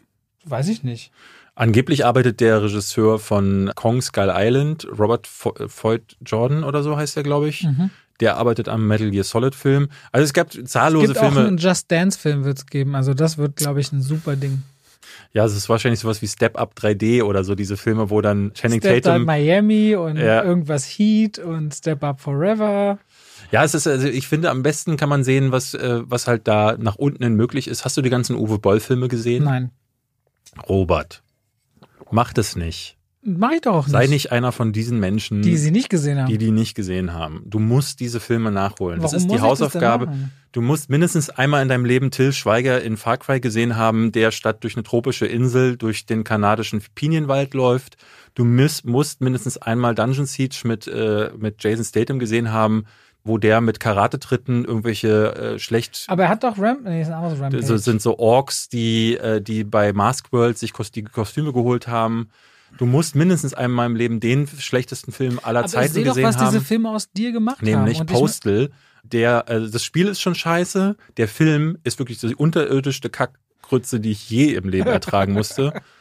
Und das, also die Liste geht fast endlos. Rampage hat er übrigens, Aber ist ein warum anderer muss ich das Rampage. denn machen? Warum? Warum? Ich gucke ja nicht wenig, aber ich will noch ein bisschen weniger so sein wie du. Ja, aber ich finde, findest, findest du nicht, dass man irgendwie, also bei mir ist es so, viele Leute fragen mich ja immer, warum guckst du sowas?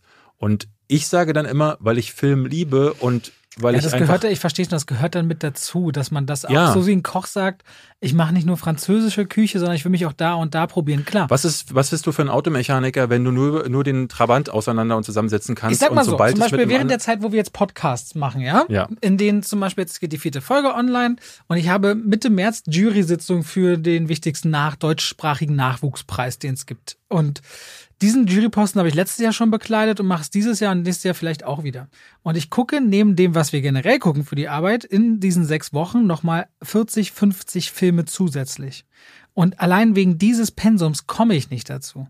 Deswegen, eigentlich könnte ich auch bei, was hast du zuletzt gesehen? Glaub ich dir nicht. Jedes Mal ist aber wirklich so. Ist, glaube ich, dir. weiß, ich weiß, dass es nicht so ist. Ich Wie, weiß, dass parallel es, die Filme zu gucken. Mhm, ich weiß, dass es nicht so ist. Wie, was weißt du, das nicht so Du, ist? ne, ich weiß, dass das nicht stimmt, also weil du hast die Zeit, das zu gucken, weil ich habe Ja, nee, du, wenn ich wollte, natürlich kann ich mit meinem Ja. Hund nicht rausgehen und sagen, ich gucke jetzt einen Film und so eine Dinge. oder du guckst Aber halt eine Serie nicht oder ne, also man muss oder sich ich halt irgendwann Aven entscheiden. oder ich gucke Avengers nicht. Oder so, ja, ja. voll. Aber da habe ich dann, also zum Beispiel im Fall von Avengers, sagt meine Frau, sie hat total Lust, die zu gucken. Dann sage ich, weißt du was, dann gucken wir zusammen, da freut die sich. Es gibt einfach Dinge, wo die Konstellation mir sagt, okay, dann mache ich das gerne. Und das Nachholen von Uwe Boll-Filmen hat einfach nicht so eine krasse das Prio. verstehe ich ja. Weil jetzt gerade zum Beispiel die Community auf meinem Kanal sagt mir so, Robert, könntest du noch The Professor machen? Den gucke ich zum Beispiel heute.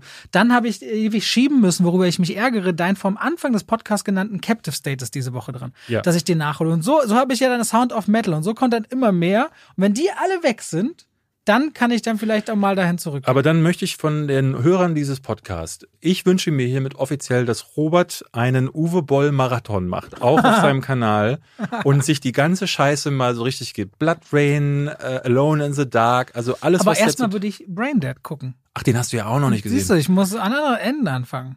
Okay, na gut, dann das Siehst hat auch du? Vorrang. Siehst du, und so gestalte ich die Inhalte, die ich gucke, mit klaren Vorringen. Gut, dann habe ich nichts gesagt, Robert. Ähm, aber ich glaube, wir sind jetzt beim Thema Ja, Videospielverfilmung. wir haben ja schon wieder eine Stunde. ganz schön eine Stunde ist gleich das Maximum, was wir in der Woche miteinander verbringen sollten. Wir kommen zur Anekdote zum Schluss. Und wir haben uns überlegt, wir wollen es jetzt künftig so machen, wie es letzte Woche auch war, dass wir quasi ein Thema nehmen, an dem wir uns so beide entlanghangeln können. Weil wenn wir so sagen, wir reden über irgendwas, was uns mit Film zu tun äh, mal begegnet ist, das franzt zu sehr aus. Deswegen hat sich Ganz kurz zum Thema. Diese Mail habe ich gerade bekommen. Ja, soll ich die jetzt laut vorlesen oder was? ich Also, ich werde, ich werde jetzt sehr bald, niemals, selten, manchmal, immer sehen. Ja, ich Da auch. können wir dann bald drüber reden. Du hast, ja, ach ich so, gu- ich habe ihn noch nicht gesehen. Ich gucke ihn mir diese Woche an. Ah, da können wir bald drüber reden. Der ist, glaube ich, richtig, richtig gut. Der lief ja letztes Jahr im Kino. Aber er ist ja, also der ist in Deutschland gestartet, aber dann war ja kurz darauf der Lockdown, der ist im Ja. Oktober gestartet. Den haben tatsächlich ein paar Leute da gesehen. Ich habe ihn leider auch verpasst und werde ihn deswegen auch erst jetzt sehen. Entschuldige, dass ich dich bei der Anekdotenerklärung unterbrochen Genau, habe. du hattest dir, aber mehr muss ich gar nicht sagen, du hattest dir dieses Mal das Thema für diese Woche ausgedacht. Ja, ich meinte so, David, lass doch mal über lustige Vorführungen reden, beziehungsweise an welche Kinovorführungen erinnern wir uns, die nicht aufgrund des Filmes witzig war, Ja. sondern aufgrund des Publikums, der Gesamtstimmung. Gab's da besondere Erinnerungen? Mir ist äh, eine, eine Filmvorführung eingefallen, das war in Bad Santa mit äh, Billy Bob Thornton. Ich muss gestehen, bei dem Film, das ist einer der wenigen, den ich immer wieder nenne, bei dem ich mich totgelacht habe. So, ich lache ja selten so richtig laut. Du erinnerst dich wahrscheinlich nur an einen einzigen Film, wo ich so noch mehr gelacht habe. Das war der Johnny English Film, wo man eigentlich denkt, so was, was ist mit dem? Warum Johnny der über English 3. Ja, Johnny Im English 3. Soho-Haus sitzen David und ich und der hat sich totgelacht. Ja, ja, ich, das ist, ich weiß auch nicht, was das ist, aber auch Mr. Bean kriegt mich heute noch. Das ist so, wahrscheinlich, weil ich in der Ära groß geworden bin und so mit Slapstick-Humor wie die nackte Kanone einfach aufgewachsen bin. Die ja mit Liam Neeson wieder aufgelebt werden soll. Ja? Als Hauptdarsteller. Ach. Er sagt sich gerade, mache ich das? Das könnte eine ganz neue Karriere werden oder es beendet seine Karriere, inszeniert von Seth MacFarlane. Wollte ich nur mal kurz Schwierig. Also man muss sagen, Leslie Nielsen war halt ein ganz, das Ding ist ja, aber Leslie Liam Neeson ist schon mal nah dran, da muss man sich Ding- nicht so sehr umgewöhnen. Das Ding ist, Namen. normalerweise würde man sagen, passt nicht, weil Liam, Le- Leslie Nielsen war ja ein toller äh, Comedian. Äh, Der vorher Darsteller. aber in Dramen gespielt hat. Exakt, genau. Leslie Nielsen, was wenige bin wissen, informiert. ja, äh, war jemand, der davor ausschließlich Dramen gespielt hat und deswegen war diese Besetzung in Airplane, oder ich weiß gar nicht, ob er in der Serie, die auf der die nackte Kanone basierte, ob die noch vorher dran war, aber Airplane war, glaube ich, seine gro erste große Komödienrolle. Deswegen haben ja alle gesagt so, hä? Das war ja der der Kniff hinter Airplane, also äh, die verrückte Reise in einem äh, erstaunlichen Flugzeug hieß das, glaube ich, in Deutschland vor den äh, Zuckerbrüdern. Und da war es so, dass die gedacht haben, sie machen einen Spoof auf diese ganzen Katastrophenfilme und besetzen den ganzen Film mit echten Dramadarstellern. Und da begann die Karriere von Leslie Nielsen. Deswegen ist es eigentlich clever zu sagen, Liam Neeson zu nehmen für eine Komödie. Das fände ich gar nicht Der schlecht. Grund ist aber auch, weil Seth MacFarlane meinte, Liam Neeson ist einer der lustigsten Schauspieler, die er jemals getroffen hätte. Und hat, hattest du Ted 2 gesehen? ich habe beide nicht gesehen. In Ted 2 gibt es eine Szene, die am Anfang des Films und am Ende als Credit Scene, in der Ted, glaube ich, nee, diese, diese, dieses auf sexy gemachte Kassiererin arbeitet in einem Supermarkt. Mhm. Und Liam Neeson kommt an wie so ein Exhibitionist mit so einem Mantel um und hat so Kinder-Cornflakes-Packung und will die kaufen. Und kommt so ganz mysteriös, dann sind die wirklich gut. Das ist wirklich, das ist so lustig. Es gibt, äh, Es gibt eine richtig Lust, also er ist wirklich witzig in Ich, äh, Ted 2. In kennst den du die- gesamten Film hat er die besten Szenen, finde ich. kennst du die Folge, äh, ähm, ich glaube, die Serie heißt Extras von Ricky Gervais. Ich kenne die Se Serien, habe aber nur zwei Folgen oder so Mit gesehen. Warwick Davis spielt auch noch mit und in einer Folge spielt Liam Neeson mit. Und der reinkommt und pitcht den, den absurdesten Scheißfilm, den du je gehört hast und sagt das aber in so einer Art, also als würde er gerade in Taken mitspielen und jemandem sagen, dass er jetzt gleich stirbt. Und Ricky Gervais und seine Crew, die ja diese Pitches dann umsetzen müssen, die sitzen da und sagen, mhm, okay, äh, ja, und das ist so geil gespielt, wo ich dann denke, das würde eigentlich würde das super passen, aber jetzt sind wir komplett ja, sorry, äh, weil komplett ich bin hier voll mit nackte Kanone und deinem Humor. Entschuldige. Genau. Äh, Bad Hunter. Und Bad Hunter war, ich habe sowieso schon viel gelacht, aber das Lustigste an dieser Vorführung war, hinten im Saal saß eine Frau. Und ich habe diese Lache, ich habe sowas eigentlich noch nie gehört. Es war, eine, das war so eine Mischung aus einem Rabe, der irgendwas im Hals stecken hat. Der, der hat sie hat so gelacht. Äh, aber so ganz laut. Und dann aber auch so, die Szene war schon längst vorbei und sie immer noch so. Und alle mussten irgendwann lachen. Der ganze Saal hat sich beeiert, weil diese Frau nicht aufhören hören konnte. Irgendwie wie so ein, wie, eben wie so eine Horde Raben von. Es war so lustig. Es war wirklich die beste Vorstellung, die ich je hatte. Und dadurch war der Film, glaube ich, ist in meinem Gedächtnis irgendwie lustiger gewesen, als er, als das vielleicht sogar war. Ich habe den danach nie wieder gesehen. Aber diese Frau, ich wünschte mir manchmal in jedem Film, wo ich mich zu Tode langweile, dass sie jetzt hinten einfach reinkommt und loslegt und dann wird der Film plötzlich lustig. Ah, ich habe wirklich schon, ich muss die ganze Zeit mitgrinsen, weil Davids Gesicht als er gemacht hat, war sehr lustig. Ich habe zwei Vorführungen. Die eine will ich bloß ganz kurz erwähnen. Und zwar durfte ich auf der Weltpremiere von Bohemian Rhapsody sein und das Publikum 10.000 Leute im Wembley Stadium, äh, Stadium. Die Queen-Leute, die es noch gibt, waren da. Und während des Films haben alle mitgesungen. Und am Ende der Credits We Will Rock You, die geilste Stimmung. Also das war für mich eine besondere Vorführung, weil die Stimmung und Energie nie wieder erreicht. Aber die lustigste, die war tatsächlich mit David. Folgende Situation. David und ich in Hamburg. Universal macht immer mal so größer, also wie verschiedene Studios machen immer mal größere Events und Universal lässt sich gerne auch noch mal so ein bisschen was extravaganteres einfallen und hatte für Mamma Mia 2 Amanda Seyfried und Oh, Lily Collins oder Lily James? Warum verwechsel ich beide immer? Die zweite Hauptdarstellerin. Lily, Lily, Lily Lily. Dings. Lily war da. Und auch irgendwie War nicht, war nicht auch noch. Äh, Warte, warte, warte, warte, warte. Hatte 600 Fans eingeladen und vorneweg noch vor der, äh, bevor wir alle ins Kino und die gucken den Film, so richtige Mamma Mia Fans, die hunderte Mal den Film gesehen haben, Stimmung, alle können alles mitsingen, haben die sechs Boote angemietet, also große Boote, wo 100 Leute auf jedes Boot passen. Jedes Boot hatte auch einen Namen, was wie Fernando passte zum Film. Überall gab es so äh, im Häppchen und Sekt und was zu trinken und äh, danach eben zu diesem Kino. Und David ist manchmal, man mag es nicht glauben, mürrischer Charakter. Wenn David mal an einem Tag keine Lust hat, dann ignoriert man es am besten und macht weiter so und lässt sich nicht runterziehen. So ein Tag war ungefähr David. Aber dann kam Häppchen und Sekt und andere Getränke. Ja, und, ich, äh, aus meiner Perspektive kann ich ja so erklären. Äh, die Anfrage kam und ich dachte so, mh. ähm, aber ich hatte Lust irgendwie drauf, weil ähm, ich habe mit euch immer Spaß und ähm, ich wir waren am Vorabend in einem französischen Restaurant Zwiebelsuppe essen Ja. und so. Wir haben es uns schön gemacht. Ja, ja, und ich fand auch, ich finde auch die Events sind immer gut durchge durchgestaltet so und das war, also wenn du ein ABBA-Fan wärst, der ich nicht bin, dann wäre das ein geiles Ding gewesen. Aber wir kommen da an und meine schlimmsten Albträume äh, erfüllten sich, nämlich wir sind mit diesen Booten nicht nur au- auf dem Hamburger Gewässer he- herumgeschüttelt. Hafen, was voll schön ist, bei geilstem es war Wetter. wirklich mega gut. Ähm, zwei Stunden, aber die vollen zwei Stunden ist jeder ABBA-Song, den es gab, in jeder Variante, die ganze Zeit, ich wollte mich ertränken. Es war einfach unerträglich. Und die Leute tanzten und hatten Spaß und ich dachte so, oh Mann, ich will hier weg. Und dann sah ich, der Sekt. Und ich dachte so, okay, die Nummer kriegen wir irgendwie lustig. Und David. Hat sich einfach nahezu komplett weggeschossen. Und dann kommen wir in dieses Kino. David jetzt auch nicht der Unbekannteste im Raum. So Leute gucken, wollen noch Fotos machen. David so halb überhängt. Aber noch, also voll, voll da mit seinen geistigen Kräften. Man konnte mit ihm reden, aber er war äußerst lustig angeheitert. Und dann geht dieser, kurz nach diesem Film kommt auf einmal Pierce Brosnan rein. Ja, als Riesenüberraschung. Keiner wusste das von den Fans. Die sind alle ausgerastet. Dann kam dieser Film und die Leute sind aufgestanden, haben mitgesungen. Saal mit 500, 600 Leuten und David so, ach, weißt du was, ich mach mit. Er stieg noch, weil er ist schon im, der ist eins, wie groß bist du? 1,98. Steht auf, da kann der halbe Saal schon nichts sehen. Geht dann gefühlt noch auf seinen Sitz und tanzt mit, weil so auch 30 andere tanzen und David ist noch nie, glaube ich, so mitgegangen in einer Kinovorstellung wie in Hamburg zu Mamma Mia 2 und das war wirklich sehr, sehr lustig. Es war sehr, sehr lustig. Ist das nicht auch noch in der Karaoke-Bar geendet? Das ist in der Karaoke-Bar geendet und am nächsten Tag mit einem ganz furchtbaren Kater.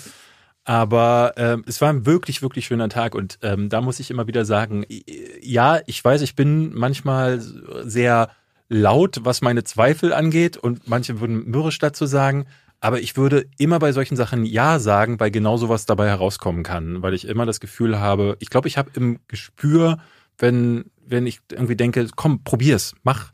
Also warum denn nicht? Und wenn Leute dabei sind, mit denen du auch nachweislich Spaß haben kannst ähm, oder die da auch schön, schöne Tage schon verschafft haben, dann wäre es absurd. Also dann musst du schon schuld sein, also ich in dem Fall, wenn es halt scheiße wird. Und dann war es halt der Alkohol, der ein bisschen geholfen lustig. hat. Ich, ich glaube lustig. so, ich glaube, ich könnte mir Mama Mia 2 wahrscheinlich nicht nochmal so angucken im nüchternen Zustand, aber den Tag werde ich nicht vergessen. Und damit sind wir am Ende ja. dieser Folge von zwei wie Pech und Schwafel. Großen Dank an Tony Surroundy. Genau. an dieser Stelle. Ge genießt das Wetter nochmal. Äh, wir wollen nochmal kurz sagen, mit Schwafel 21 könnt ihr auch den Geschmack äh, kosten und was denn? Nee, alles gut. Ich, ich find's, mach doch, darf ich nicht gute Laune haben? Nee. Ich so. weiß, es ist gleich vorbei. Ich bin nicht los für eine Woche. Das, ja. da, da kommt die, kommen die Hormone ja, hoch. Wir müssen ja leider kommunizieren noch. Das ist ja das Problem. Ja, und Schwafel 21 spart da 50 Euro, Leute. Und The Northman wird wahrscheinlich ein richtig guter Film. Danke an die beiden Sponsoren für diese Folge. Hat Spaß gemacht. Danke an dich, Robert. Äh, ja. Und geht alle diese Filme gucken, holt euch alle diese Boxen. Dann sind sie lange Sponsoren. so einfach ist das. So einfach ist das, ja. gut. Tschüss. Macht's gut. Tschüss.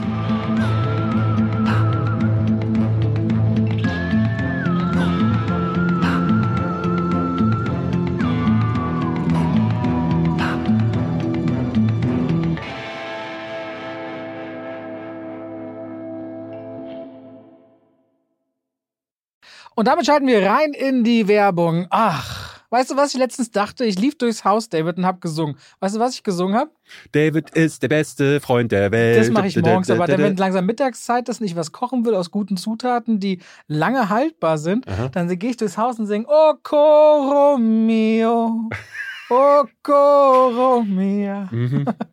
Und denke immer an die Koro-Drogerie. Ja. Singen die Katzen die, auch mit? Die, manchmal ja. Und es kommt drauf an, ob sie ja. gerade schlafen. Wenn ihr sagt, ihr wollt haltbare Lebensmittel in großen Mengen haben, das können Nüsse sein, das können hauchdünne Apfelchips sein, das kann Reis sein, kann Pasta sein. Ich habe, auch wenn ich Salate mache, immer schön so Zuckermais aus der Dose, ob wieder Erbsen, Kichererbsen, wenn ich Hummus mache, leckere Tahini. David, es gibt so unglaublich viel bei Koro. Ich habe jetzt auch deren Teller bestellt. Die haben schöne Teller und ihre Edelstahlpfannen sind richtig gut. Ich habe damit schon zubereitet. Also immer wieder was, was, Neues zu entdecken. Die haben Teller und auch Schüsseln. Auf jeden Fall schaut euch bei der Koro Drogerie gerne mal um. Da werdet ihr fündig. Richtig gute Zutaten zu einem fairen Preis, wo ihr auch immer sehen könnt, wie sich der Preis entwickelt hat über die letzten Jahre. Und wenn ihr sagt, oh, das, was der Robert da sagt, der kocht ja gerne, der wird ja keinen Scheiß erzählen, das probiere ich auch mal aus, dann könnt ihr bei der Bestellung auch noch Schwafel 5 im Bezahlvorgang verwenden. Schwafel als Wort, 5 als Ziffer und spart nochmal 5% auf den eh schon sehr fairen Preis. Danke an die Koro Drogerie. Und damit schalten wir raus aus der Werbung zurück in den Podcast.